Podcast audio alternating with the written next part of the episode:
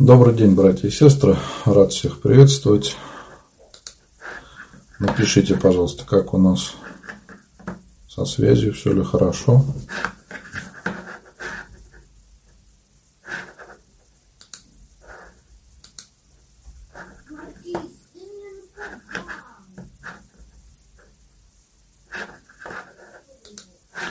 Как видно и слышно.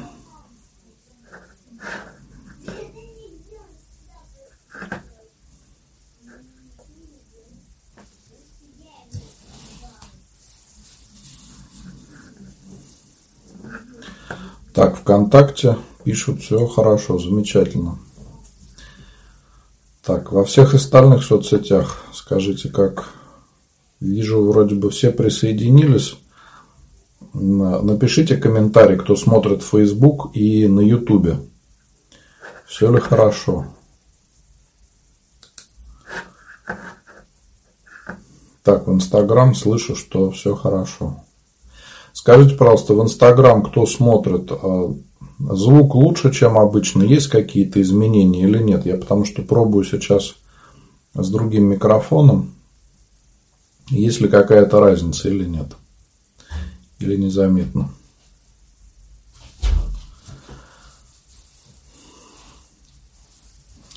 Ну, сейчас подождем, пока еще соберутся люди.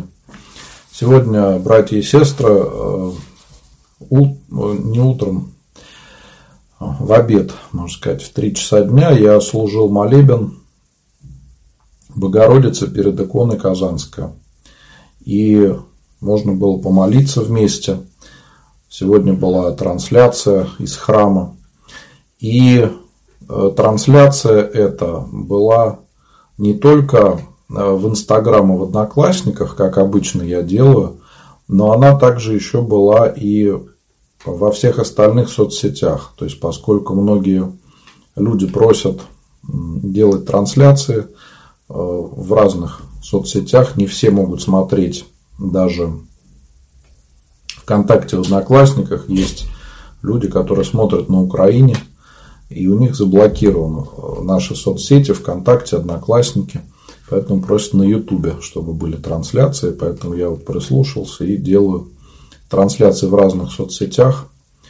Так что можно будет их посмотреть и э, на Ютубе, Facebook, богослужение и молебны. Завтра я буду в три часа служить молебен благодарственный ко Господу, потому что нам важно не забывать Бога, благодарить за то, что Господь для нас делает.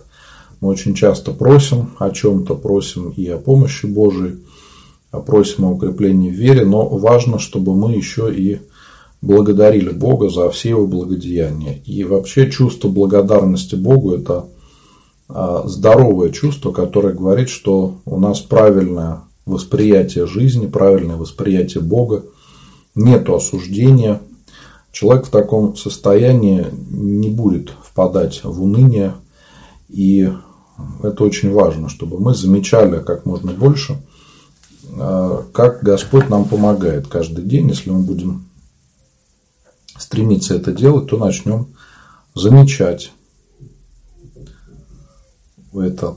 Также хочу сказать, что в четверг я буду служить молебен святителю Николаю Чудотворцу в 3 часа дня. А также у нас будет э, праздноваться икона знамени Пресвятой Богородицы, а также послужим молебен, ну, наверное, без трансляции, кратенький молебен будет в храме, если захотите, можете написать записочки. И кто э, также молится о здравии близких, тех, кто болеет, кому сейчас особо нужна помощь, э, в пятницу будет служиться молебен о здравии наших близких и знакомых, особенно о тех, кто болеет. Молебен ко Господу и святителю Николаю и великомученику целителю Пантелеймону, о, святителю Луке Крымскому и великомученику целителю Пантелеймону. Это те святые, которым чаще всего мы молимся о здравии, поэтому можно будет помолиться. Вот. И перейдем, наверное, к сегодняшней теме. Она, наверное, всегда будет актуальна, ну и сейчас мы с вами вновь к ней вернемся, может быть, что-то новое удастся увидеть. А, мы многие устаем, в нашей жизни случаются такие ситуации, когда мы устаем и начинаем говорить, что вот я устал, у меня уже нету сил или нету времени. Почему так получается? Хотелось бы об этом с вами поговорить и как решать это, да, потому что у всех бывают тяжелые ситуации. Вот мы сейчас с вами а, живем многие находятся на изоляции, у кого-то есть какие-то серьезные изменения в жизни из-за того, что мы находимся дома.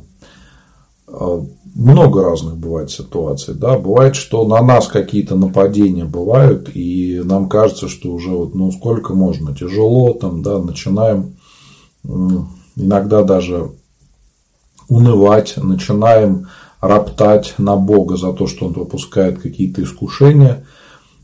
И конечно, это будет применимо и к нашей духовной жизни.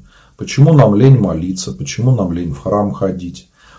А, если мы начинаем разбираться во многих проблемах, то не раз мы уже с вами говорили, что самое важное то, как мы к ним относимся.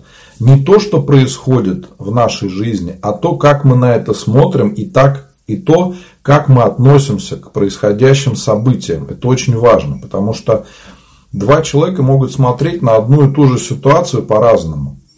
Вот притча про муху и пчелу замечательная, в которой мы всегда видим пример, как пчела смотрит, как вокруг все хорошо, цветы, благоухание, да, муха говорит, кругом грязь и помойки, все плохо. Вот от нашего восприятия зависит то, как мы будем воспринимать все события нашей жизни.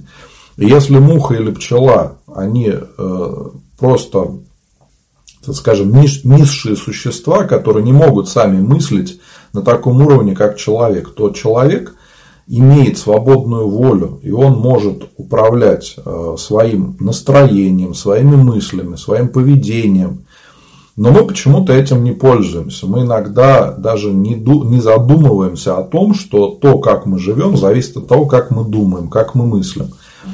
И если человек живет без Бога, то очень часто он погружается в какие-то негативные переживания. Это страхи, э, греховные помыслы, там, зависть, осуждение, сквернословие, гнев и многие-многие другие. То есть православный человек, стараясь избавиться от каких-то грехов, избавляется и от каких-то нехороших мыслей, которые нам мешают в нашей жизни. Но если мы э, не задумываемся об этом, да, то не контролируя вот поток наших мыслей, эмоций, мы можем э, уйти очень далеко от Бога и довести себя до любого состояния. Вот взять допустим, с чего начинается грех уныния. Сначала просто плохое настроение, да, кажется, ну что-то не понравилось, что-то не так. У всех такое бывает, что у нас как день, так скажем, не задался, и мы можем сказать, что сегодня что-то не так пошло, ну бывает, да. Но другая ситуация, когда человек постоянно об этом думает и продолжает думать об этом и накручивает себя все больше, больше, больше в итоге впадает в уныние. Уже не хочется ничего видеть вокруг, все плохо, все кажется в таких э, темных тонах. Вот, казалось бы, начинается все с мысли, но человек, если их будет развивать постоянно, не будет переключаться, он будет себя доводить. В итоге это потом может привести даже к депрессии. А депрессия это уже очень серьезное состояние. В тяжелых формах уже надо будет лечить только с помощью врачей иногда принудительно. Иногда у человека в состоянии депрессии возникают мысли о самоубийстве и много других вещей. То есть, вот, казалось бы, грех уныния приводит к таким страшным последствиям. И, э, во-первых, нам надо понять, что у каждого из нас силы и время ограничены. То есть, как бы мы с вами не хотели, то наши человеческие силы, они очень сильно э, ограничен, и на самом деле мы можем совсем немного. Мы думаем, что мы там такие способные, умелые. На самом деле человеческие силы, они очень небольшие. Вот если э, убрать все современные какие-то инструменты, которыми мы с вами пользуемся, да, если убрать автомобили и транспорт, человек за день далеко не уйдет никак. Но с помощью автомобиля или там, самолета человек может очень далеко за день отправиться. Э, то же самое... Так, сейчас, секундочку, кто-то звонить решил.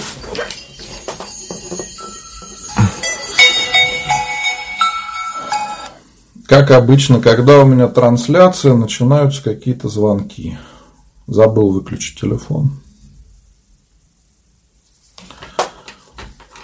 Ну, не так в течение дня часто звонят, но очень часто у людей возникает желание звонить мне, когда я веду трансляцию. Так вот, а, мы пользуемся с вами современными какими-то средствами связи и кажется, что можем гораздо больше. Да, во-первых, Э, используя транспорт, используя средства связи. Вот сейчас благодаря интернету мы с вами можем общаться, э, несмотря на расстояние. Если мы вот это все убираем, то получается, что сам человек на самом деле очень слабое существо и не так уж много может. Достаточно, чтобы там один сосуд лопнул в голове, и человек превращается в овощ. Казалось бы, вот такой Э, кто может все, да, занимает какое-то положение, раз и все меняется за одно мгновение. И исходя из этого, да, что наши ресурсы ограничены, то же самое касается времени. Э, наша жизнь, она конечна. Мы э, прекрасно понимаем, что можем дожить до определенного количества времени. Независимо от того, сколько нам лет сейчас, да, там в лучшем самом случае э, жизнь человека прекращается где-то там у самых долгожителей в районе там, 115 лет или 117, я не помню, какие-то вот самые рекордсмены были, но таких людей единицы. Но даже если мы с вами будем большими оптимистами, то надо все равно понимать, что наша жизнь, она ограничена и во времени. И поэтому нам надо разумно подходить вот к этим ресурсам и к нашим силам, и к нашему времени. И для этого, в первую очередь, чтобы не испытывать недостатка времени и сил, надо относиться э, ко всему разумно, то есть э, расходовать эти ресурсы необходимо правильно. Не, не глупо, так скажем, швыряться ими, а учитывать, что и время, и сила, они очень ограничены. Поэтому желательно э, проанализировать свою жизнь. В принципе, когда мы с вами исповедуемся, то есть готовимся к исповеди, к покаянию, то мы анализируем свою жизнь с последней исповеди, как мы провели это время, была ли польза для души или ее не было, как это время мы провели. И очень важно э, подумать, что лишнее в нашей жизни и от чего мы можем безболезненно избавиться. Есть э, люди, которые нам очень дороги, которых мы любим. Это наши близкие, наша семья. И мы понимаем, что это самое главное в нашей жизни. Иногда мы об этом, к сожалению, забываем. Но, тем не менее, надо помнить, что наши близкие – это самые дорогие люди для нас. Если э, мы лишаемся кого-то из близких, мы понимаем, что это страшная потеря возникают э, проблемы и духовного плана, и другие, и мы понимаем, что это большая утрата, да? но много людей в нашей жизни, которые приносят нам только какой-то негатив, портят настроение, отнимают время, отнимают силы. От этих людей можно избавиться, и никакого вреда для нас не будет. Вот есть люди с таким очень негативным мышлением, которые любят там осуждать, любят сплетни распускать, говорить что-то нехорошее.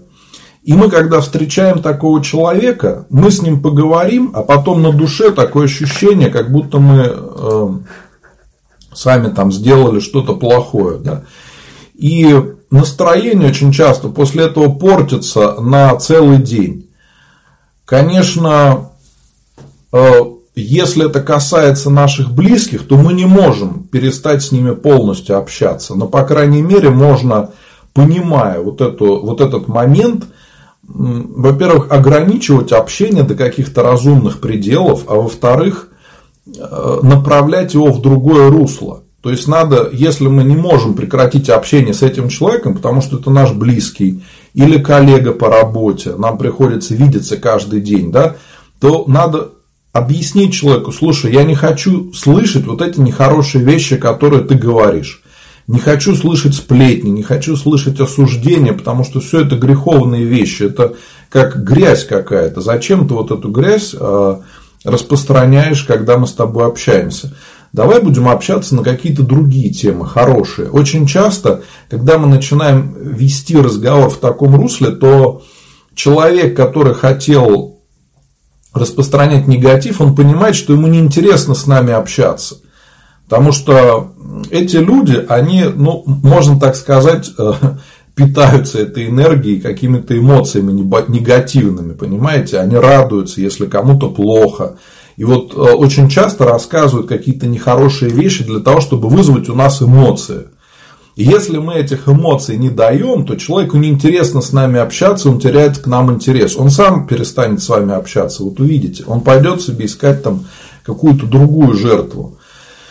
Э, просто у людей есть такое желание э, вызвать какие-то эмоции. Негативными эмоциями вызвать так скажем, сильный всплеск э, какой-то гораздо легче, чем положительными. Поэтому люди идут по простому пути, рассказывают что-то плохое. Я думаю, вы все встречали таких знакомых, э, когда мы с ними встречаемся, каждый раз они что-то плохое рассказывают, осуждают и ругаются, и не понимают, что из-за этого их жизнь такая же становится. Они любят жаловаться. Так вот, если вы перестанете общаться с этими людьми, то вы увидите, что ваша жизнь станет лучше. Потому что меньше будет нехороших вещей, и вы не будете свое время и силы тратить на что-то плохое. То же самое, проанализируйте, что вы смотрите по телевизору.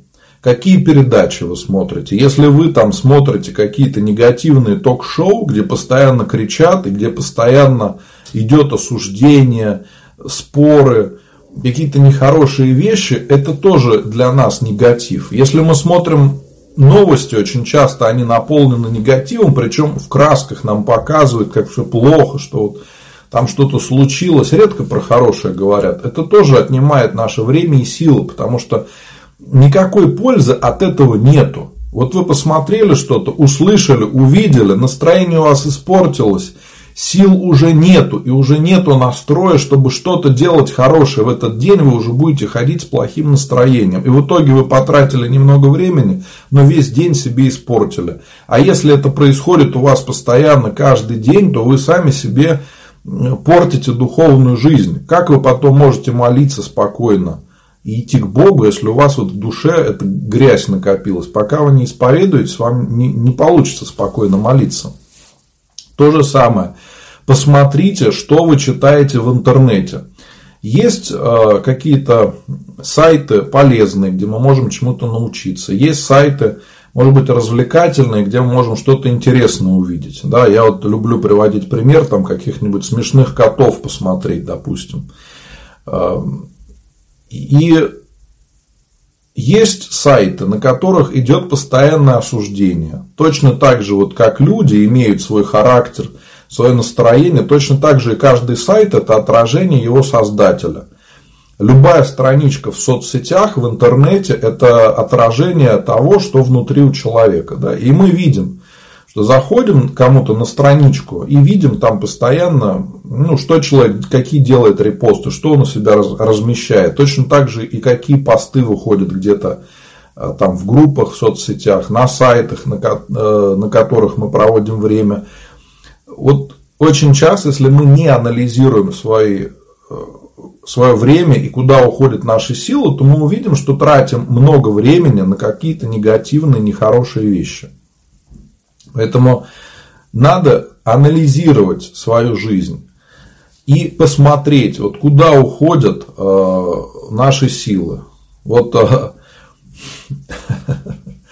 в Инстаграм пишут комментарии, но осуждают-то не просто так. Понимаете, от того, что вы будете осуждать, ничего не изменится. Вы хоть осуждаете, хоть с пеной у рта с утра до вечера. От того, что вы будете осуждать, вы портите настроение себе, с кем вы общаетесь, Но те люди, которых вы осуждаете, у них в жизни ничего не изменится. Они как жили, они так и будут жить. Вот и все. Поэтому осуждение, оно вредит в первую очередь вам, а не другому человеку.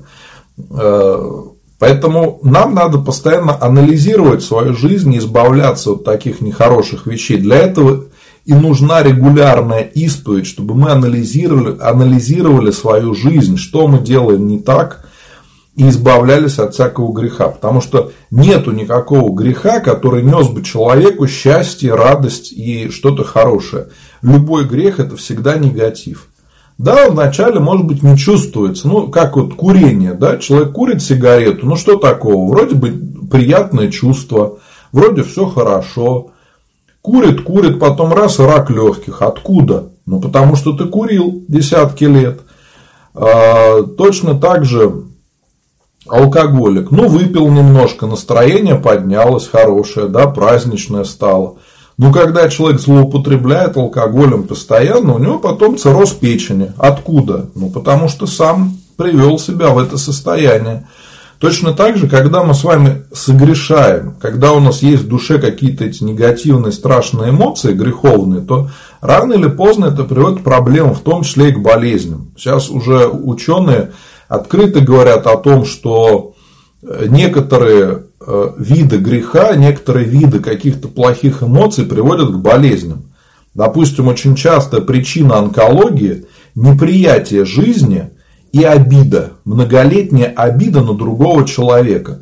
И иногда, когда мы понимаем, в чем это обида, в чем это неприятие жизни, и человек прощает, искренне раскаивается в том, что он делал не так, болезнь отступает. Господь человеку дает второй шанс. Но мы, к сожалению, пытаемся с этим спорить, что да нет, это все ерунда, я вот буду жить так, как живу. Поэтому в первую очередь нам надо понять, куда мы тратим свое время и свои силы и избавляться от каких-то ненужных вещей, лишних, нехороших. Э, это касается и людей, и каких-то действий. Да? А, есть, допустим, вещи, которые нам не нравятся вот в нашей жизни. Допустим, есть люди, которые не любят мыть посуду. Я вот один из таких людей. Да? И возникает вопрос, а как нам решить эту проблему, если мы а, не хотим этого делать? Да? Или спокойно это принимать и делать, или другой вариант, да, попробовать решить вопрос. Но вот сейчас э, в современном мире некоторые вопросы решаются проще. Можно, допустим, купить посудомоечную машину, и она будет мыть посуду. Уже нету э, поводов в семье для какой-то конфликтной ситуации, кто там сегодня должен мыть посуду. И э, это один из, так скажем, вариантов решения проблемы. Да, то есть надо подумать, есть в жизни такие вещи, которые нам не нравятся. И вот надо тоже, может быть, подумать, а может быть их и не надо делать. Вот очень часто у нас вызывает сильный стресс общение с родственниками, которые э, нам портят настроение постоянно. При этом полностью игнорируют наше мнение, наше поведение и постоянно хотят портить настроение. Возникает вопрос, зачем общаться с такими людьми, которые вас ни во что не ставят? Надо четкие рамки объяснить человеку, что мы, мы готовы общаться, но если будем соблюдать какие-то правила приличия, не будем друг друга оскорблять, унижать. Если люди к этому не готовы, зачем себя ломать и зачем себя заставлять вот каждый раз э, тратить на это огромное количество сил?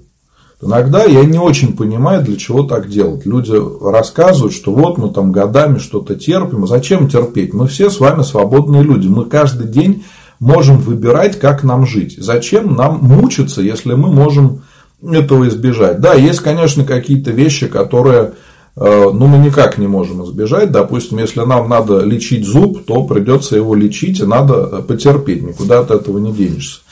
Кроме того, надо понимать, что от этого идут другие наши проблемы. Вот мы иногда говорим, там, да, что мне лень это делать, или я не хочу это делать. Вот в принципе, такого понятия, как нам привычно лень, его не существует. Это какие-то отговорки. Что я там ленивый человек, я там не хочу что-то делать. Да? Ну, вот пишет, если это свекровь. Но со свекровью отношения надо выстраивать по вашим правилам, понимаете? Надо говорить, мама, у вас своя семья, у нас своя семья, вы живете как вы хотите, мы живем как мы хотим. Жить надо отдельно от родителей, это первое правило. Если вы живете с родителями, конфликтов вам не избежать. Кроме того, надо взрослым родителям объяснять, что в вашем доме надо вести себя по вашим правилам. Никто не имеет в вашем доме устанавливать свои порядки. Потому что есть ваши дети маленькие, которые вас воспринимают как авторитет. Если приходят другие люди и начинают вас унижать, то вы теряете авторитет в глазах своих детей. Это недопустимо. Поэтому важно понимать, что ваш дом – это ваши правила. И если люди к вам приходят, они обязаны их соблюдать. Если им не нравится, пусть не приходят. Вот и все. Даже если это ваши родители. То есть надо не бояться людям объяснять, что есть определенный порядок, его надо соблюдать. Да, многим это не нравится. Кто-то скажет, какой плохой, да, что вот там принципиальный человек. Но, понимаете, по-другому нельзя. Если вы будете всем уступать, то вам сядут на голову. Просто иногда люди путают православие да, православную веру в Бога и какую-то мягкотелость. Если мы верим в Бога, это не значит, что мы должны всем уступать и позволять себе садиться на шею. Из-за этого мы страдаем, из-за этого мы мучаемся, в том числе и за наших родственников, неверующих, когда бывает даже смеются над нами, что вот там, что с ума сошел, ходишь в храм, да, но это их мнение. Это не значит, что мы должны позволять об себя вытирать ноги. Э, если, конечно, человек хочет достигнуть святости и хочет практиковаться в смирении, пожалуйста, это можно делать, но это недопустимо, если у вас есть семья, если у вас есть дети, потому что это приведет к конфликтам уже внутри вашей семьи и многим другим проблемам. Так вот, э, нам надо э, четко понимать, от каких вещей мы можем в своей жизни избавляться спокойно. И обязательно это делать. Кроме того, очень важно понимать, откуда идет вот это состояние лени. Да, когда мы чего-то не хотим делать. Мы не хотим что-то делать, потому что нам это не нравится. Все очень просто. Если вы хотите посмотреть свой любимый фильм, то вы найдете для этого время, вы отложите все дела и будете смотреть э, свой любимый фильм. Если вы хотите пообщаться с человеком, которого вы любите, то вы не будете искать отговорки, почему не получается, вы будете искать возможность, как это сделать. Даже есть такая хорошая поговорка, что тот, кто не хочет, ищет причину, а тот, кто хочет, ищет возможность. Поэтому, э, когда мы любим человека, пример, я думаю, понятный каждому, потому что здесь в основном все люди взрослые, да, переживали, наверное, чувство влюбленности, были отношения, мы все понимаем, что если мы любим человека, то мы готовы все бросить и приехать там, за тысячи километров, чтобы встретить э, любимого человека, побыть с ним рядом. Если мы не хотим, мы, конечно, будем находить отговорки, что там, слушай, у меня дела, меня там не отпускают, я не могу, или еще что-то, много-много других причин. Так вот, это касается и духовной жизни тоже. Если мы с вами не находим времени помолиться, значит для нас есть какие-то вещи более важные, чем общение с Богом. Значит, вера у нас слабая. Если мы находим отговорки, чтобы не молиться и не служить Богу, значит, э, мы находим что-то другое. Это очень просто. Точно так же, если мы говорим, что я не могу в воскресенье прийти в храм, потому что у меня там нету сил, нету времени, это значит, что вера наша настолько слабая, что мы не можем прийти к Богу в храм. И когда человек говорит, у меня нет времени на молитву, или у меня нет времени на то, чтобы прийти в храм, я работаю или что-то еще, это говорит о том, что человек не любит Бога всем сердцем и всей душой. Это значит, что Ему все равно, есть ли Бог в его жизни, и все равно, может ли он с ним общаться или нет. Понимаете, вот это очень важный момент, который мы иногда не понимаем. И всегда думаем, как же мне научиться молиться, как мне найти время на молитву. Просто честно себе сказать, хотим мы этого или нет. Если мы хотим общаться с Богом, мы никогда не пропустим это. Другой момент, конечно, что все должно быть в меру. И молитва должна быть в меру. Если мы будем э, брать на себя слишком много, и там сразу, вот только человек пришел в храм, да, только думает, я сейчас начну молиться, и себе правила, как у святых, да, э, там по 5 часов в день молиться решили. Это невозможно. То же самое, как человек приходит в спортзал. Если он будет на себя брать большой вес, как там олимпийские чемпионы тренируются, кто-то покажет нам, вот смотри, там штанга олимпийского чемпиона. Если мы ее возьмем, мы надорвемся и можем себе там связки порвать, спину и тому подобное. Это плохо закончится. Точно так же в духовной жизни, когда мы только пришли к Богу, нам нельзя сразу брать на себя очень много, иначе мы уйдем из церкви. Мы скажем, я не могу так поститься, чтобы как монахи сухоедение, столько акафистов, столько поклонов, мне тяжело. Конечно, тяжело с непривычки. И человек поэтому может просто уйти из церкви. Человек постепенно должен увеличивать эту нагрузку. В молитве самое важное регулярно, чтобы мы молились, каждый день. Пусть по чуть-чуть, Пусть как-то криво, пусть какими-то кривыми словами, с ошибками, но чтобы мы каждый день обращались к Богу, каждый день молились. И тогда у нас будет вырабатываться привычка, мы не сможем уже и дня прожить без молитвы, без общения с Богом. А если мы будем ждать хорошего настроения, что ну я не буду молиться, я подожду, когда у меня будет хорошее настроение, мы никогда этого настроения не дождемся, потому что у нас будут всегда какие-то дела, всегда какие-то проблемы, которые будут нам мешать.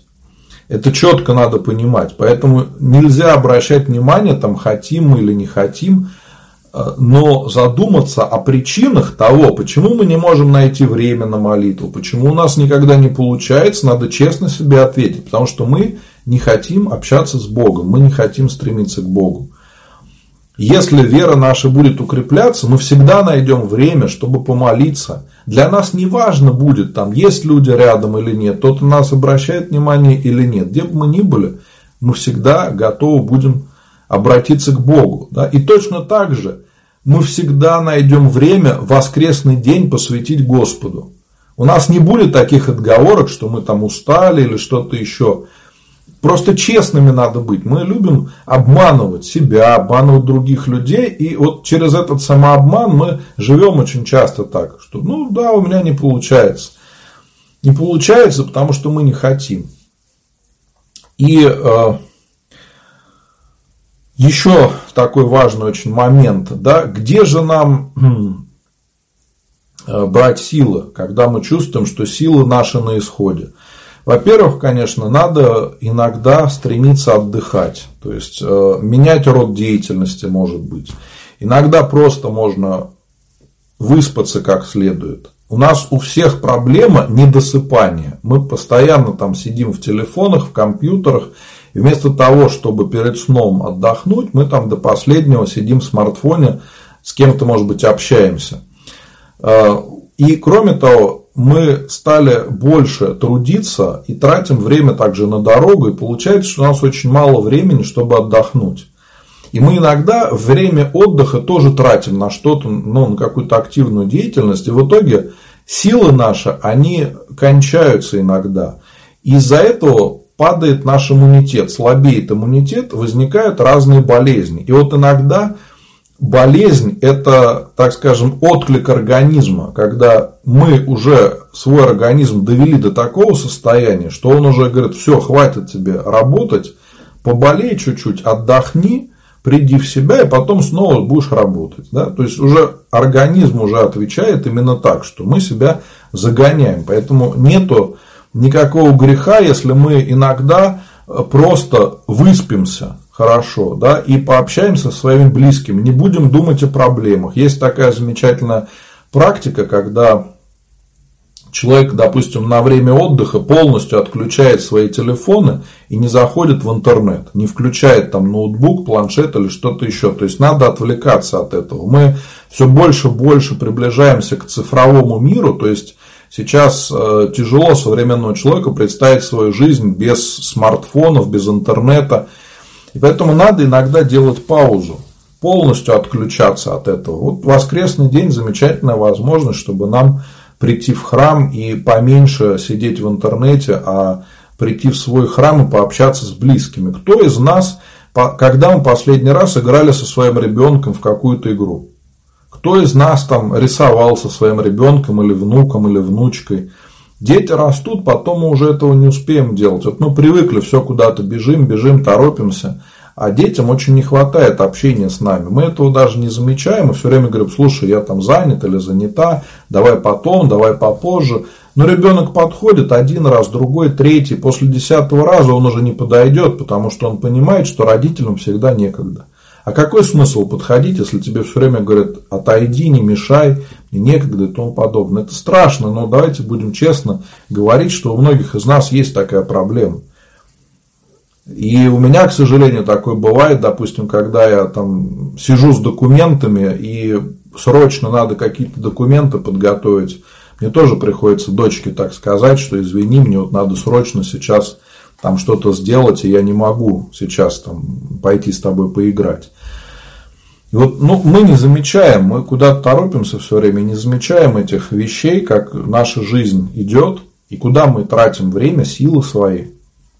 И кроме того, конечно, как мы можем восполнить э, вот эти наши силы? Как я сказал, во-первых, хороший отдых, да, выспаться как следует, сходить погулять. Мы редко зачастую гуляем и смотрим на природу, потому что куда-то торопимся, бежим, нам вечно куда-то надо успеть, но иногда надо просто, не торопясь, да, погулять, посмотреть на природу вокруг нас, на деревья, на небо, да, там, на то, какой закат. Вот это тоже нам помогает немножечко восстановить силы очень часто, такое созерцание того, что вокруг нас происходит.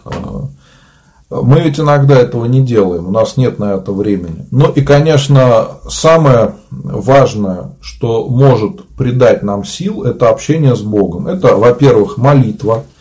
Мы иногда можем просто помолиться и сказать, Господи, дай мне силу, укрепи. Иногда вот такая кратенькая молитва нам уже помогает.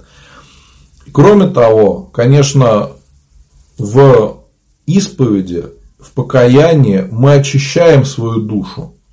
Иногда бывает такое чувство после исповеди, как будто мы э, камень с души скинули.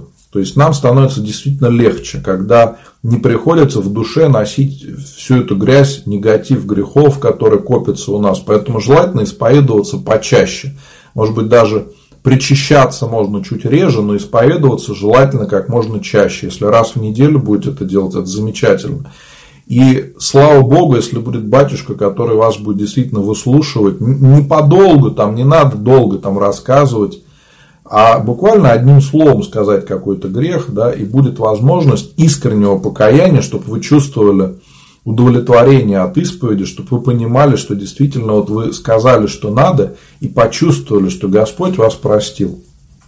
Тогда вы тоже не будете забывать исповедоваться и всегда найдете для этого время. Ну и самое, конечно, главное для православного человека – это причастие тела и крови Господа нашего Иисуса Христа. Потому что когда мы с вами причащаемся, мы принимаем самого Бога.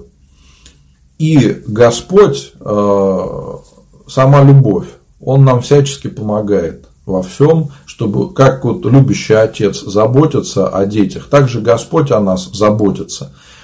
И поэтому причастие, это, можно сказать, лекарство и духовное, и телесное. И если мы стремимся к Богу искренне, со всей верой, то Господь никогда нас не оставляет. Бывает такое очень часто, когда мы приходим только к Богу, то после причастия человек вообще как на крыльях летает. Если он искренне причащается э, со страхом Божьим, да, то ощущает просто, как благодать человека переполняет, и кажется, все возможно. И как будто усталости нет. Человек может с утра до вечера там что-то бегать, делать и даже не замечает, что уже надо бы устать, а он не устает. Вот в этом замечательный пример э, отца Иоанна Кронштадтского, который э, каждый день старался служить божественную литургию, причащаться и практически без выходных, без отпусков э, служил больше 50 лет,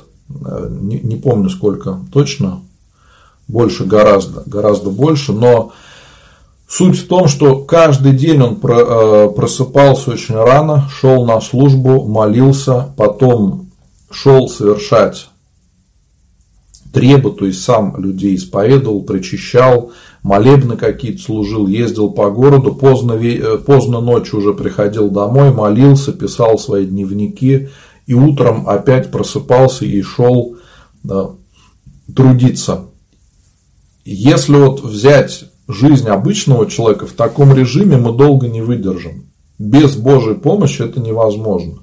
В таком режиме человек может прожить ну, месяц, ну два, ну три, потом будут какие-то проблемы. Но годами так жить невозможно без Божьей помощи. Но если Господь помогает, то для человека все возможно. Многие священники так. Я думаю, вы видели, если кто-то сталкивался, да, то видели, что у многих священников очень насыщенный график, и кажется, что как вот можно все успеть, когда там утром служба, потом еще какие-то мероприятия, встречи, еще что-то. Но как-то Господь укрепляет и дает силу. Вот это яркий такой пример, а, можно сказать, чудес в нашей жизни. Поэтому то, что я сегодня сказал, это основано и на моем опыте, на опыте других людей. А, нам важно обязательно анализировать свою жизнь, да, э, замечать то, что происходит вокруг, и стремиться к Богу. Тогда все получится. Вот как я надеюсь, что те советы, которые сегодня я дал, они помогут вам по-другому посмотреть на свою жизнь, на общение с близкими избавиться от каких-то проблем. Да. Еще очень важный момент, который я забыл сказать, э, важно перестать бороться бороться с другими людьми, бороться с жизнью, потому что очень часто мы не понимаем, что тратим много сил на какую-то ненужную борьбу. Я уже говорил о том, что бывают какие-то запланированные потери, когда мы видим, что что-то происходит, но несерьезное совершенно, там, можно сказать, мелочь какая-то, а мы из-за этого тратим кучу сил, кучу времени – и у нас ничего не получается. Может быть, иногда легче простить и отойти в сторону, чем тратить силы на что-то. И всегда надо задавать себе вопрос, зачем я это делаю. Иногда вы во многих ситуациях увидите, что то, чем мы занимаемся, то, из-за чего мы переживаем, да это вообще не надо делать. Надо просто принять, что мир, он несовершенный, и люди, которые нас окружают, они тоже грешные, такие же, как мы с вами. И многие ситуации, которые происходят в нашей жизни, это тоже промысел Божий, для того, чтобы мы на этом учились спокойно принимать жизнь. Если мы захотим э, жить в борьбе и воевать, мы так и будем с вами жить, как будто каждый день у нас война, и каждый день мы с кем-то боремся. Пожалуйста, это выбор человека. Если он хочет жить в таком мире, он сам себе создает такую жизнь. Но мы можем жить в другом мире. Это не значит, что мы должны э, всегда полностью уступать и э, не иметь своего мнения и делать только как нужно другим. Нет, это значит просто, что не надо как баран э, лезть на пролом. Если ты видишь, что двери нету, не надо в стенку лбом долбиться. Можно лоб расшибить, стенки от этого ничего не будет. Может быть, надо отойти в сторону, поискать дверь, и окажется, что вот она рядом, можно открыть дверь, и не надо стенку пробивать. Понимаете? Вот это другой подход. То есть иногда люди не понимают. Точно так же, как про позитивное мышление. Думают, что вот надо э, не замечать плохого и просто как дурачок все время улыбаться и говорить, что все хорошо. Да нет, это совершенно другое, когда мы начинаем просто по-другому относиться к своей жизни.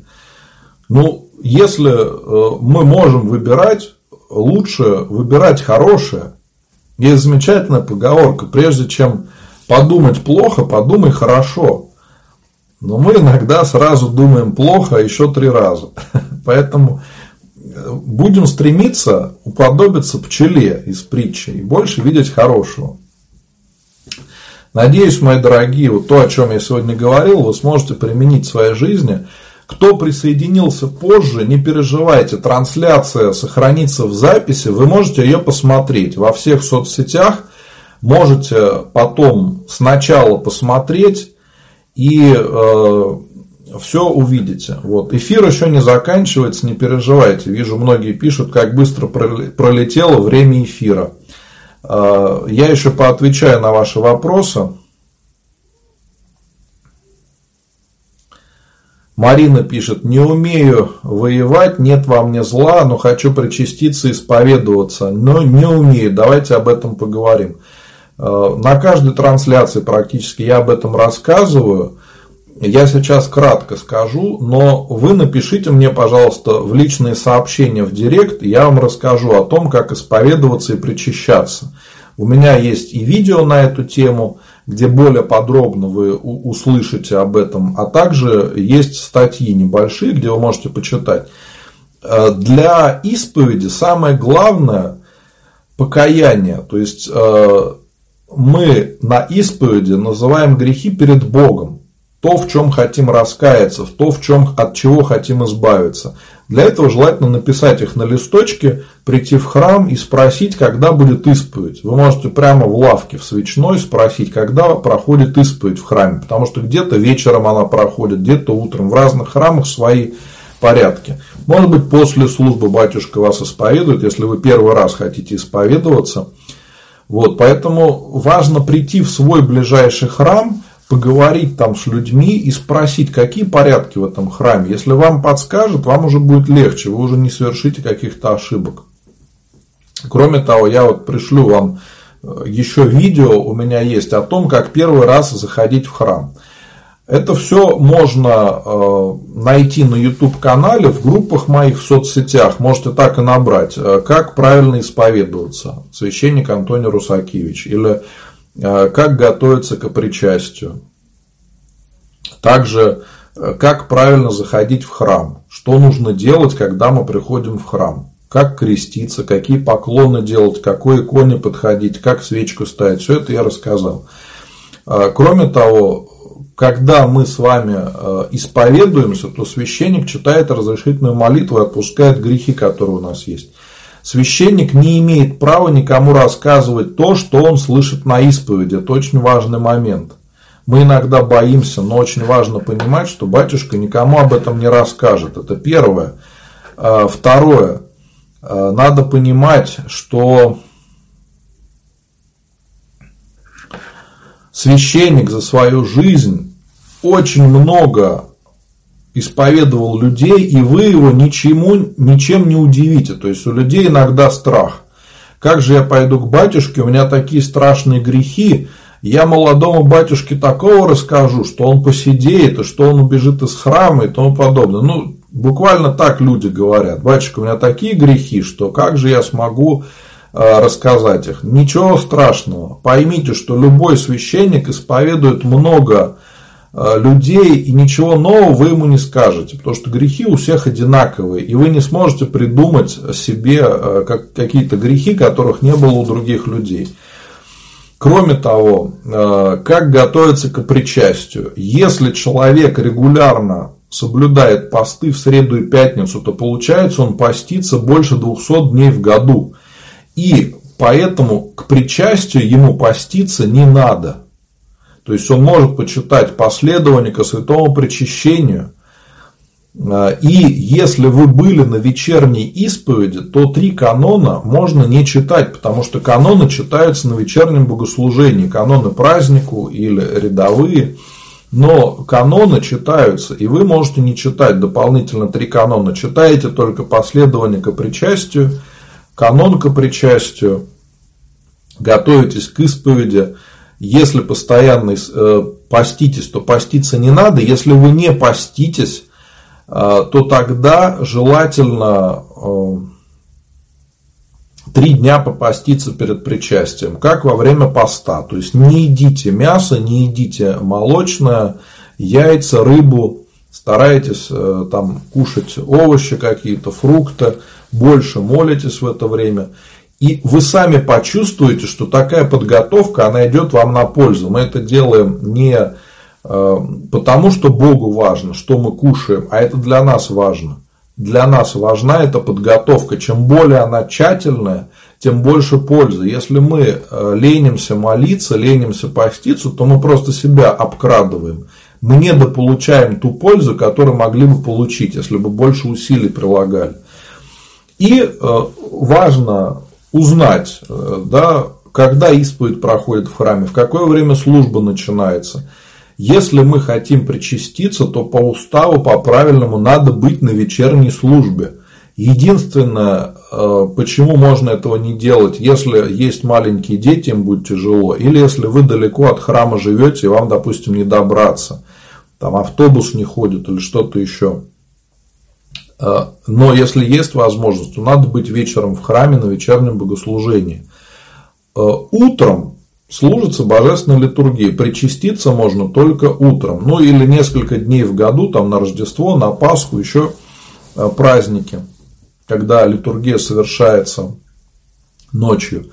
Но э, надо прийти в храм, обычно в 9 часов начинается служба.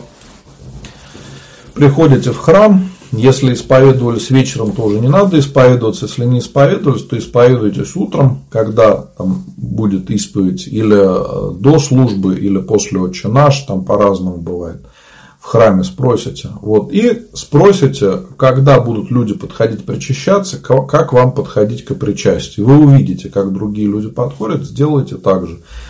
Вот, поэтому вот кратко о том, как правильно подготовиться к причастию. И потом, когда вы причаститесь, важно э, выпить запивку, съесть кусочек э, антидора, э, чтобы запить после причастия.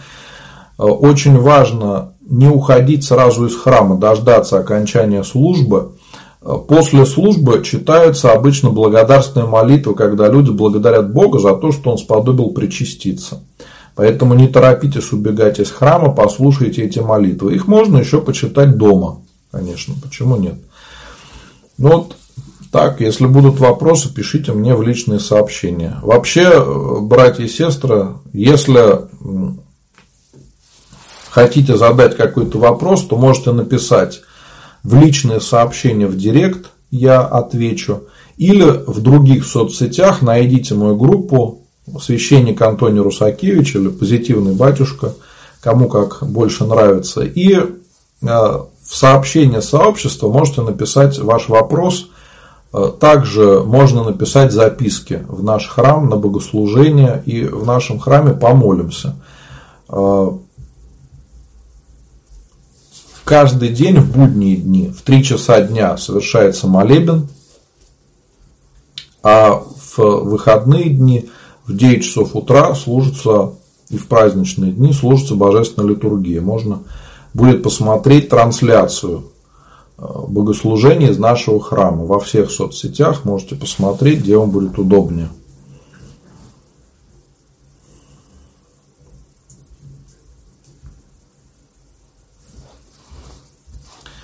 Муж спрашивает, большой ли грех ругаться матом. Да, ругаться матом является грехом, ничего хорошего в этом нету. У меня есть видео на эту тему, рекомендую вам с мужем его посмотреть. Вы мне можете написать в личное сообщение, я вам пришлю э, это видео. Или на YouTube канале можете найти суть русского мата, священник Антоний Русакевич. Также увидите. Я там кратенько объяснил, почему э, мат является грехом, почему нельзя материться. Можно ли читать несколько молитв за раз? Можно, конечно, почему нет? Нужно ли мирянину исповедовать свои мысли в разумных пределах? Э, откровение помыслов это относится прежде всего к послушнику, который исповедуется своему духовному отцу. Это раньше было в монастырях своему наставнику духовному.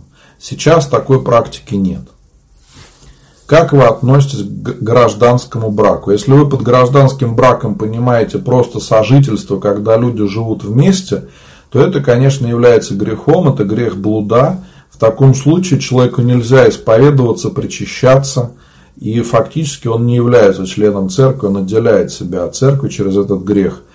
Если вы под гражданским браком понимаете отношения, зарегистрированные в ЗАГСе, то есть э, брак, зарегистрированный государством, то это семья. И это уже не является грехом. Даже если люди не венчались, это уже не блуд. Но потом желательно, конечно, венчаться, потому что венчание – это благословение Божие на совместную жизнь, на рождение детей –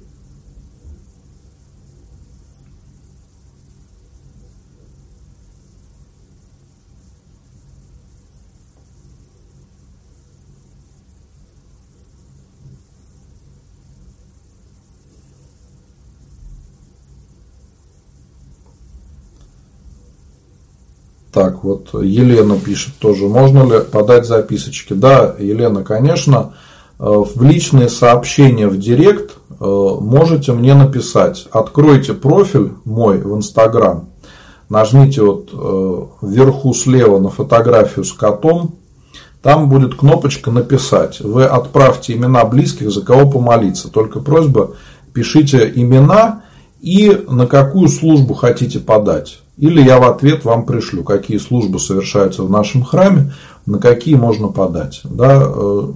Есть такая добрая традиция, люди стараются отблагодарить за молитву, за духовный совет какой-то, поэтому жертвуют по силам, кто сколько может. Когда меня спрашивают, сколько жертвовать, я всегда говорю, жертвуйте столько, чтобы вам было радостно на душе. Потому что у всех ведь разные возможности. Для кого-то какая-то сумма будет в тягость, а для другого человека она даже будет незаметна. Поэтому все зависит от вас, чтобы вам на душе было радостно, чтобы вы понимали, что вы помогли в меру своих сил и за вас помолились. Э, если нет возможности у человека, я не отказываю. Ну, когда человек просит, помолитесь, батюшка, во Слово Божие, там сложная жизненная ситуация. Или иногда люди пишут мне с Украины, из Донбасса, из Луганска, и где идет война просто, да, и люди говорят, что страшная ситуация, но им нужна молитвенная поддержка. Я в таких случаях никогда не отказываю и молюсь за людей. Другой момент, когда некоторые люди начинают злоупотреблять и начинают говорить там, слышь, поп, ты должен за нас бесплатно молиться, понятно? Вот тебе список 200 имен, давай молись за нас. Ну, конечно, в таких случаях я отказываю, потому что это наглость, э, попытка манипулировать. И в таком случае молитва людям не пойдет на пользу. Это потребительское отношение к церкви, к священнику и к молитве. Такое недопустимо. Когда люди просто просят, я никогда не отказываю. Поэтому Потому что я никогда не боюсь, понимаете, я доверяю Богу и никогда не боюсь, что чего-то там недополучу или как-то Господь мне что-то не даст. Да? Я спокойно отношусь, потому что я прекрасно понимаю, что если ты делаешь какое-то доброе дело, а для священника главное в его служении это помощь людям, молитвой, советом, добрым словом каким-то, Господь никогда не оставляет. И если кто-то там не смог помочь, то другой человек поможет там в три раза больше. Поэтому я уже много лет так живу и понимаю, что Господь никогда не оставляет, если мы Ему доверяем. Если мы, конечно, Богу не доверяем, то тогда да, тогда начинается проблема. Мы тогда рассчитываем на свои силы, а не на помощь Божию. А когда мы рассчитываем, что всемогущий Господь нас не оставит, чего нам переживать? Это люди могут там обмануть, что-то не выполнить как-то свое обещание или что-то еще. Да? Господь нас никогда не оставляет и дает все нужное для нашей жизни.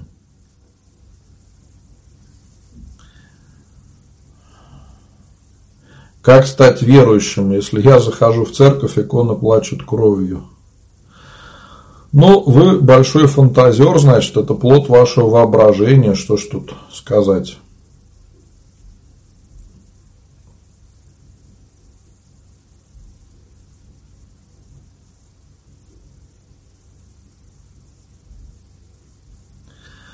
Так, вот Валентина пишет, не могу решиться на исповедь, потому что не могу простить некоторых людей. Сделали мне очень больно, я из-за этого переживала и заработала невроз. Вы знаете, Валентина, часто об этом говорю, но действительно наши переживания, обиды приводят к нервным переживаниям и болезням. Невроз – это начало, потом может быть хуже, поэтому надо вовремя остановиться. Понимаете, вот эта обида, она вам вредит. Не тем людям, которые вам сделали зло. я уже не говорю о том, кто там прав, кто виноват. Нам нет смысла искать справедливости в жизни. Но обиды, они нам мешают. В первую очередь, они нас убивают, понимаете, и разрушают. У меня есть хорошее видео на этот счет, называется «Как простить, если не получается».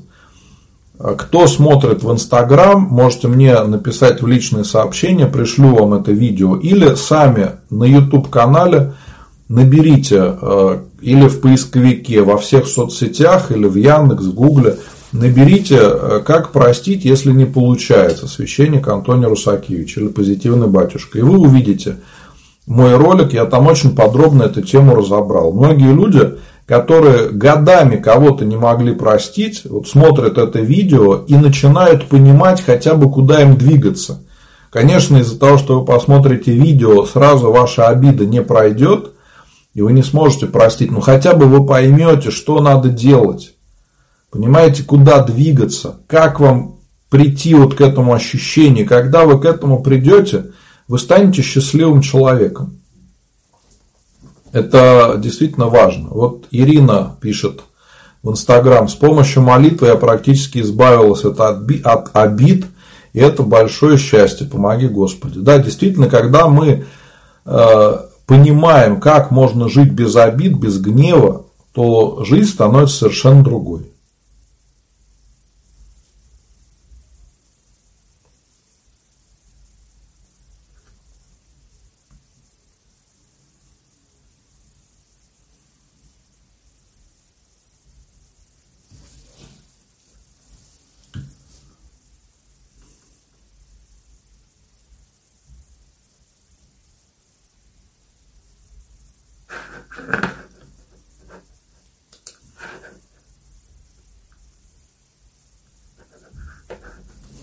Так, вот где-то спрашивали здесь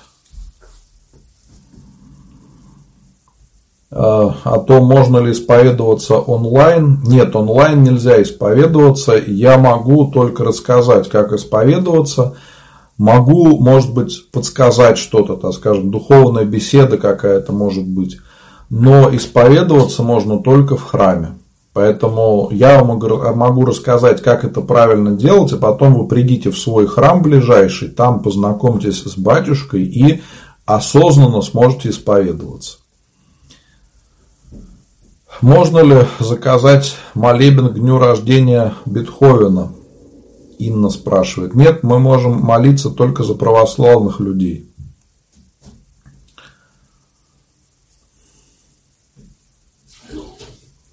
Ирина пишет, у меня уныние, с мужем в стадии развода, пытаюсь справиться, помогает молитва Акафиста Псалтырь.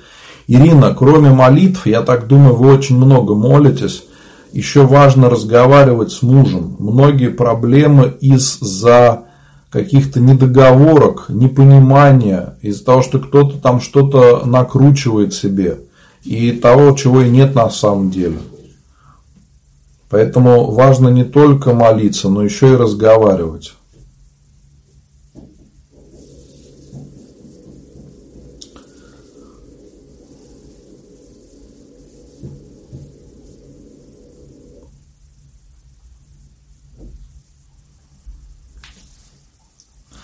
Анна пишет, вот как себя вести, если начальник несет негатив, пытается испортить настроение – пытается подставить в любой ситуации, не обращать внимания, не получается. Анна, не получается, потому что э,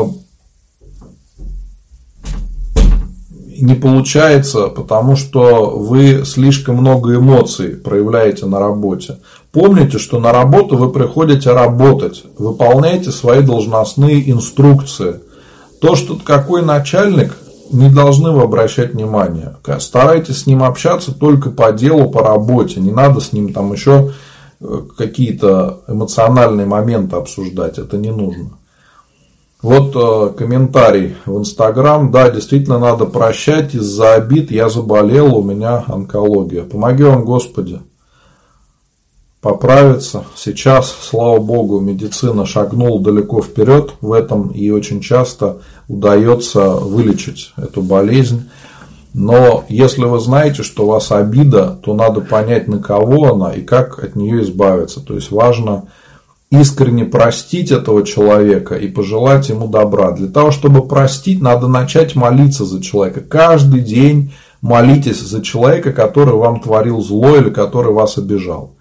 И даже если этот человек будет делать что-то плохое, там, да, как-то будет пытаться вам э, какие-то гадости делать, что-то плохое про вас говорить, писать или что-то еще, это все зло будет возвращаться ему, потому что оно никакого влияния на вас не, не может быть, понимаете, потому что вы не реагируете.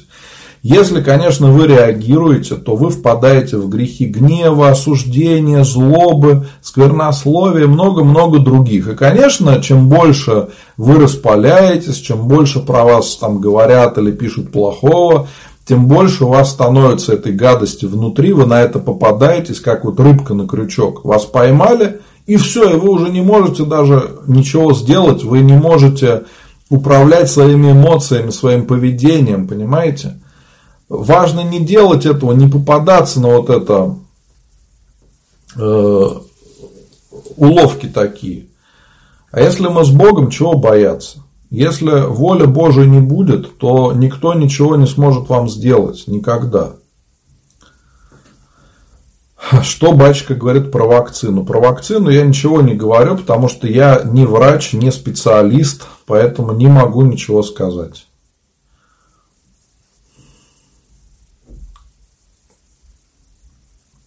Дмитрий, почему после исповеди, причащения, у меня были скорби, болезни, страдания, люди относились неуважительно, так много искушений. Ну, потому что Господь вам дал понять, что мир, он несовершенный. Понимаете, иногда у нас неправильное понимание Евангелия. Вот, то есть не только Евангелие, но, но и вообще духовной жизни. Там, вопрос просто про Евангелие задали, я отвлекся. Мы думаем, что если мы причащаемся, то все, у нас в жизни всегда все должно быть хорошо. Раз мы постимся, раз мы исповедуемся, то все. Бог, он как какой-то исполнитель желаний, все будет делать хорошо. Да не так это. Господь пришел не чтобы нам дать благоденствие в земной жизни, а чтобы дать возможность войти в вечную жизнь, понимаете? И по сравнению с вечной жизнью, вот эти наши земные какие-то мелочи, суета, это все ерунда. Когда человек умирает, то мы понимаем, что все это глупости. То, за что мы переживали, то, о чем мы волновались, это все ерунда, она не играет никакой роли. Вот человек умер, все, что его ждет, вот это важно, понимаете? То есть это не значит, что если мы будем исповедоваться, причащаться и поститься, то всегда все будет хорошо. Да нет, никто об этом не говорил. Да, бывает, Господь нам помогает в решении многих вопросов, для того, чтобы мы могли жить спокойно. И большинство православных людей рано или поздно приходят к тому, что им не о чем просить Бога. Они понимают, что Господь им дал все, о чем они мечтали. Но это получается, понимаете, так естественно. Вот как родители дают ребенку то, чего он хочет. Не заставляют, а просто вот знают, что ему надо. И Господь нам дает то, что нам надо. А иногда э, какие-то наши желания, они выдуманные они нам вредны. Из-за этого от многого Господь нас оберегает. Мы молимся, и Господь нас оберегает. Вот э, когда у вас после причастия сразу начинаются такие искушения, Господь показывает, что вам еще очень много над собой надо работать. Это значит, что у вас нету любви к ближнему, недостаточно мира в душе, потому что вы только причастились и сразу опять впали в грех. Значит, не смогли сохранить эту благодать Божию, которую получили в причастии.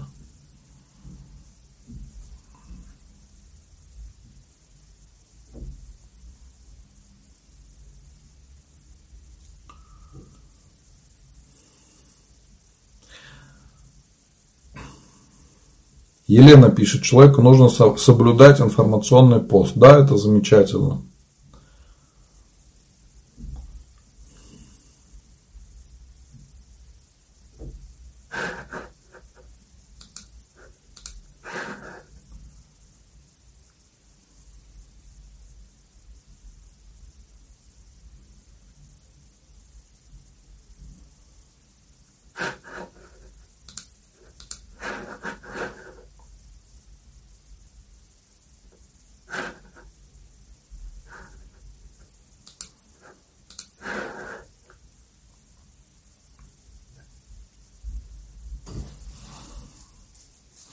Как понять, когда началась исповедь? Ну, вы спросите в храме, когда начинается исповедь, вам скажут, когда она начинается, и вы увидите. Но обычно люди все подходят куда-то к священнику, где-нибудь это в уголке храма или в другом пределе, чтобы не мешать молиться.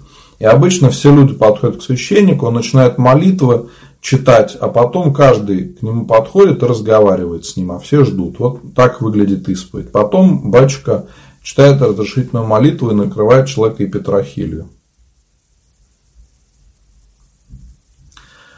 Как не повторять, избегать повторения грехов? Для этого вам надо исповедоваться каждый раз, как вы э, согрешите. Потом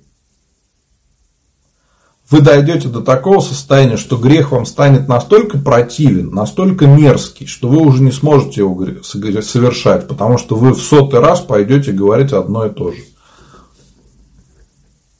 Как читать псалтырь? Можно ли сидя? Ну, если вы не можете стоять, то читайте сидя.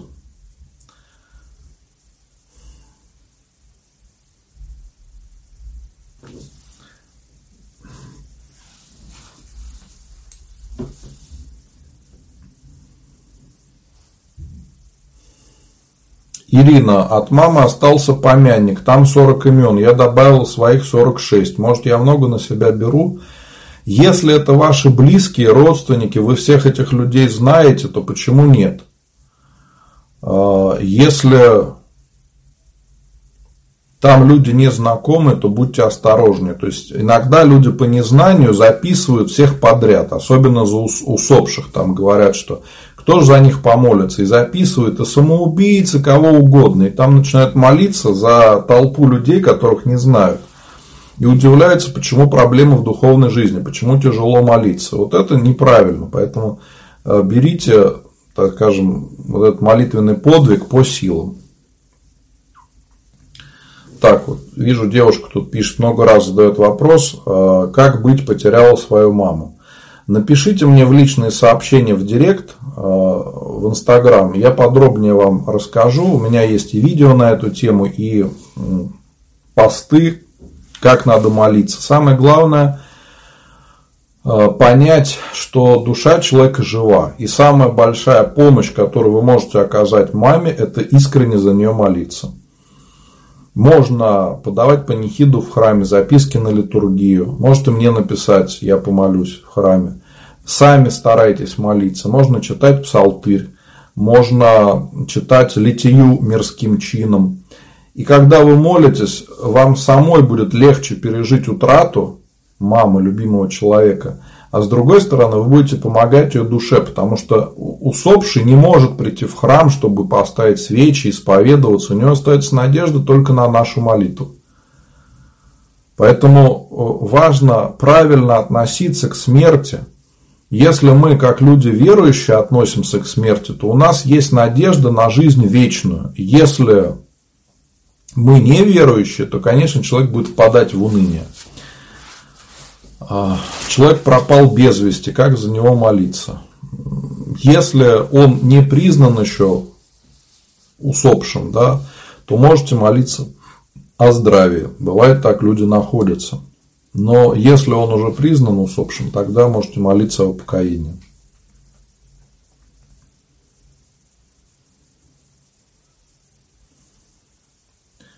Олеся спрашивает, интересно послушать о именах мирских, почему необходимо имя православное. Потому что э, не все имена есть э, в святцах. Не все святые носили такие имена. Поэтому, если имени, которое у вас нету, то при крещении дается другое имя – в первое века христианства это вообще очень часто делалось для того, чтобы люди э, не знали, да, как человека зовут э, на самом деле. При крещении давали другое имя. Это и в целях безопасности было, потому что многих убивали просто за то, что люди верили во Христа. А во-вторых, э, существовала традиция, что когда там раб, допустим, менял хозяина, да, то он менял и имя. Мы, когда крестимся, мы становимся рабами Божьими. То есть многие вещи у нас еще идут из тех времен. Как относитесь к иконам, вышитым мирянами? Ну, спокойно отношусь, почему нет? Единственное, хочу сказать, что иконы желательно вышивать с благословения, потому что есть иконы неправильно сделанные. Вот в китайских магазинах продаются. Потому что делают их люди не православные и не знают каких-то тонкостей. А, а есть иконы хорошие, поэтому лучше узнать, можно ли такую икону вышивать, будет ли батюшка ее потом освещать. Когда вы ее вышили, можете принести в храм, батюшка осветить. Можно ли попросить благословения у своего священника на исповедь другому священнику по телефону? Я не вижу в этом необходимости. Если вам надо исповедоваться, то лучше сходите к своему священнику или даже по телефону можете исповедоваться, но тому батюшке, которого вы считаете своим, который постоянно вас исповедует. Исповедь по телефону допустима в каких-то случаях, если, допустим, человек при смерти или еще какая-то проблема, но когда нету другой возможности. Не знаю, там человек в Арктику уехал, и у него там вахта, он никак не может а, вернуться. Через год только вернется. А ему надо исповедоваться. В таком случае допустимо. Но если вы можете прийти в храм, то лучше придите в храм.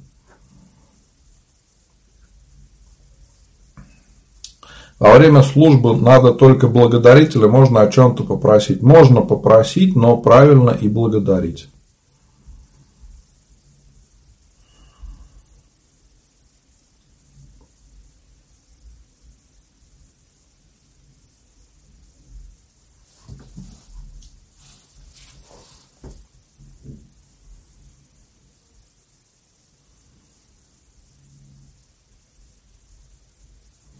Анна пишет, в записках о здравии не всех родственников записываю, а только очень близких. Это нормально? Да, нормально, конечно. Очень часто у нас много родственников, мы всех не сможем записать, поэтому пишите самих, самых близких. А за остальных молитесь или в домашней молитве, или свечку можете поставить там а, за всех. Что нужно, чтобы осветить квартиру?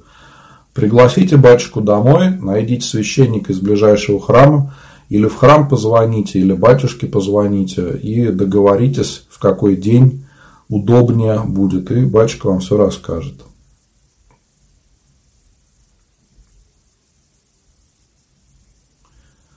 Алексей. Э, такое чувство, что живу не свою жизнь, а проживаю, нахожусь в каком-то состоянии ожидания. Ну, начинайте жить. Начинайте жить осознанно, и тогда уже будете понимать, что к чему. Как начать изучить священное писание? С чего начать читать? Начните читать Евангелие. А, прочитайте Евангелие от Марка, оно самое короткое.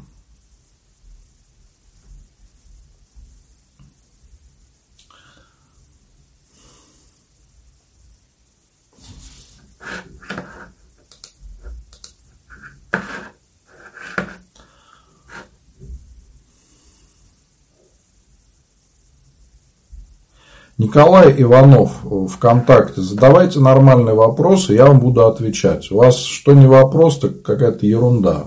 Смысл какой отвечать на такие вопросы? Смотрят трансляцию сотни людей, поэтому вопросы должны быть интересны для большого количества людей, а не то, что вы спрашиваете.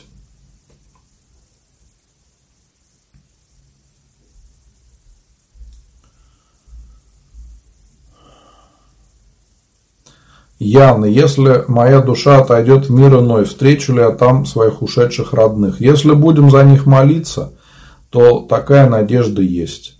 А если и мы не будем молиться, и они будут жить без Бога, то возможно и нет. Мы надеемся, конечно, на это, но это будет зависеть от того, как мы сами будем жить, как наши близкие будут жить. Мои дорогие, хочу напомнить, что завтра среда, а значит в нашем храме будет служиться молебен благодарственный ко Господу в 15 часов по московскому времени. Вы можете написать записочки на завтрашний молебен В Инстаграме это в Директ, в личные сообщения. А во всех остальных соцсетях найдите мою группу «Позитивный батюшка», священник Антоний Русакевич, и в личные сообщения напишите имена, за кого помолиться. А также можно задать свой вопрос. Если я не ответил сейчас на какой-то из ваших вопросов, то напишите имен, э, ваш вопрос, и я каждому отвечу. Может быть, придется подождать, я не сразу отвечу. Э, также, мои дорогие, хочу сказать, что много, часто встречается проблема, когда православным людям не хватает общения, не хватает поддержки. Поэтому я сделал православный чат ВКонтакте и в Телеграм. Вы можете туда присоединиться – встретить православных друзей, познакомиться с кем-то. Там можно задать вопрос, может быть, самим кому-то подсказать, можно попросить о молитве, а кого-то поддержать добрым словом или получить поддержку. Я сам там стараюсь общаться, каждый день захожу, может быть, ненадолго, но обязательно туда захожу и стараюсь написать что-то. Поэтому приглашаю всех в эти чаты – чтобы туда попасть, вы можете написать также в личные сообщения, что хочу попасть в чат. Я вам а, в ответ пришлю ссылочки, как туда можно добавиться, как туда перейти. И вот те люди, которые уже туда присоединились, оставляют очень хорошие отзывы, потому что в чате есть модераторы, которые следят за порядком, есть определенные правила поведения. То есть там запрещено жаловаться, запрещено говорить о политике, о чем-то плохом. Э, нельзя э, нельзя присылать много картинок и тому подобных вещей.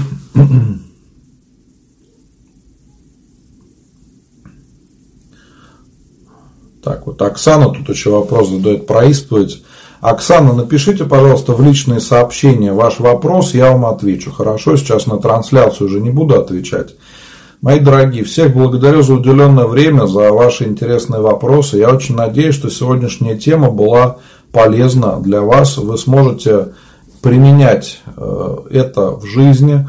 И просьба, поделитесь, пожалуйста, со своими друзьями моими видео, трансляциями, потому что тем самым вы поможете многим укрепиться в вере и найти ответы на свои вопросы. Кроме того, можно просто рассказать при разговоре обо мне, о моем храме, о том, что я делаю, о том, что отвечаю на вопросы, о том, что есть трансляции богослужений и можно помолиться, несмотря на расстояние, о колокольном звоне, который вы можете увидеть и услышать из нашего храма каждый воскресный день и по праздникам.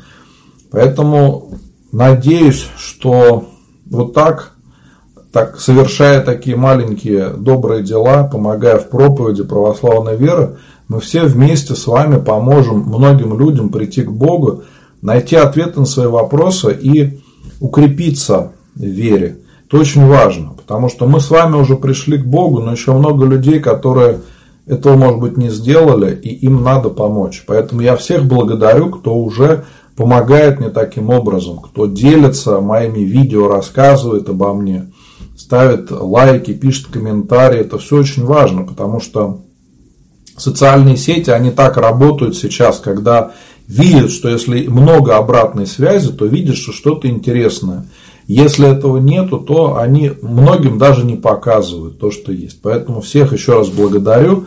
Желаю Божьей помощи. Завтра в 3 часа по московскому времени присоединяйтесь э, к молитве. Во время молебна поблагодарим Господа.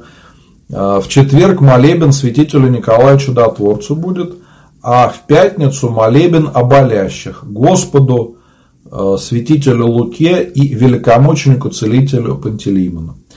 Поэтому помолимся вместе, братья и сестры, присоединяйтесь, а также еще раз желаю всем вам Божьей помощи, ангела-хранителя, искренне благодарю за интересную трансляцию, которую мы вместе с вами сделали, вашими вопросами. А, до завтра. Если все будет хорошо, то будет молебен, а в 8 часов вечера также будет трансляция. Мы с вами сможем пообщаться. Спасибо, Господи.